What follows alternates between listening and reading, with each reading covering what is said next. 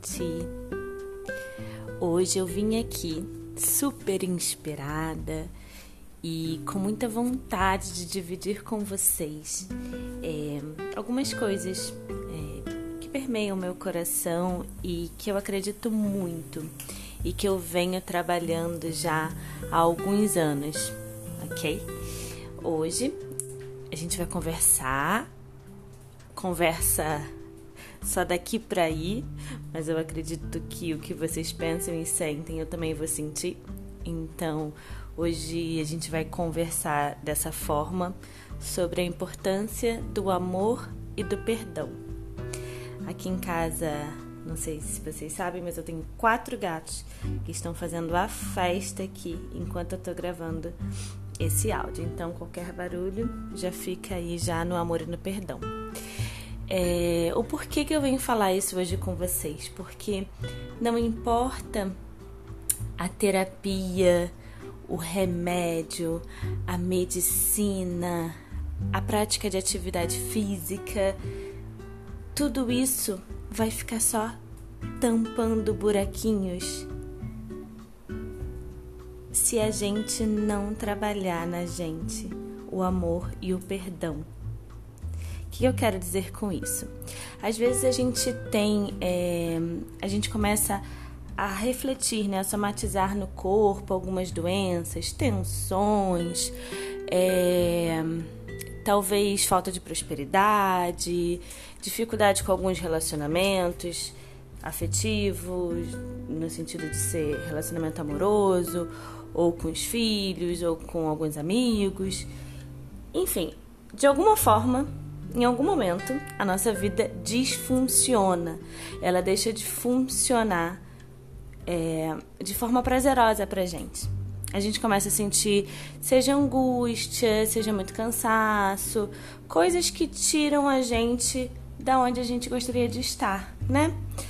Isso pode somatizar de forma muito intensa, sendo diagnosticado com ansiedade, crise de pânico, depressão, é, todas as trites, artrites da vida, as doenças articulares, enfim.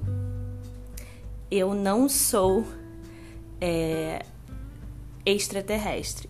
Então, isso tudo que eu falei para vocês, você pode ter certeza que 50% eu já apresentei. E por isso que eu comecei a estudar muito, né? Muitos cursos, comecei e comecei a ir muito a fundo no autoconhecimento. Depois, algum dia, quem sabe, eu venho contar minha história para vocês. Mas enfim, de tudo que eu estudei, todos é, eram um funil, né? Todos direcionavam para o mesmo ponto: traumas da infância, pai, mãe, quem sabe outras vidas, é, disfunções desde a gestação.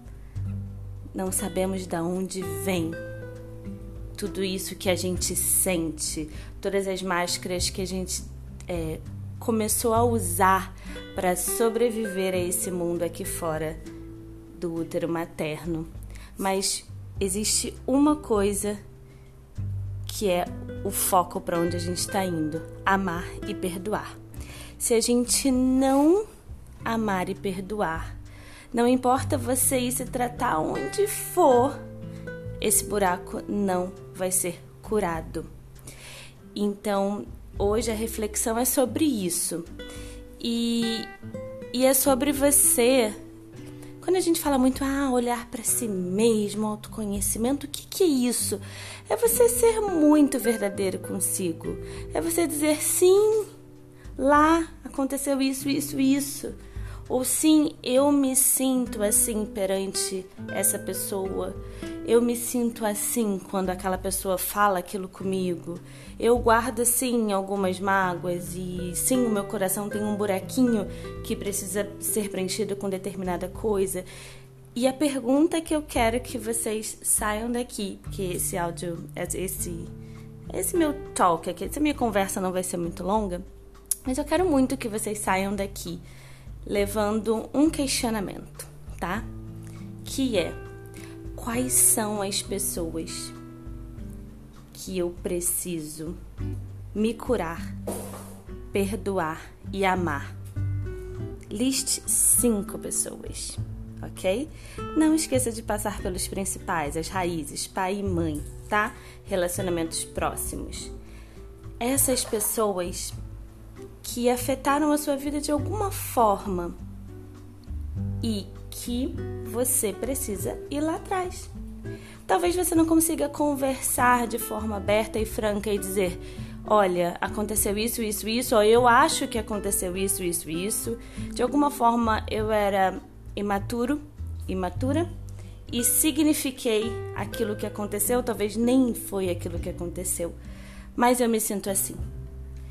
Mas existe um trabalhinho que vocês podem colocar em prática que é escrever. Escrever cartas para no mínimo cinco pessoas que fazem parte da sua vida e que disfuncionaram a sua personalidade ou construíram vocês do jeito que vocês são, ou, né?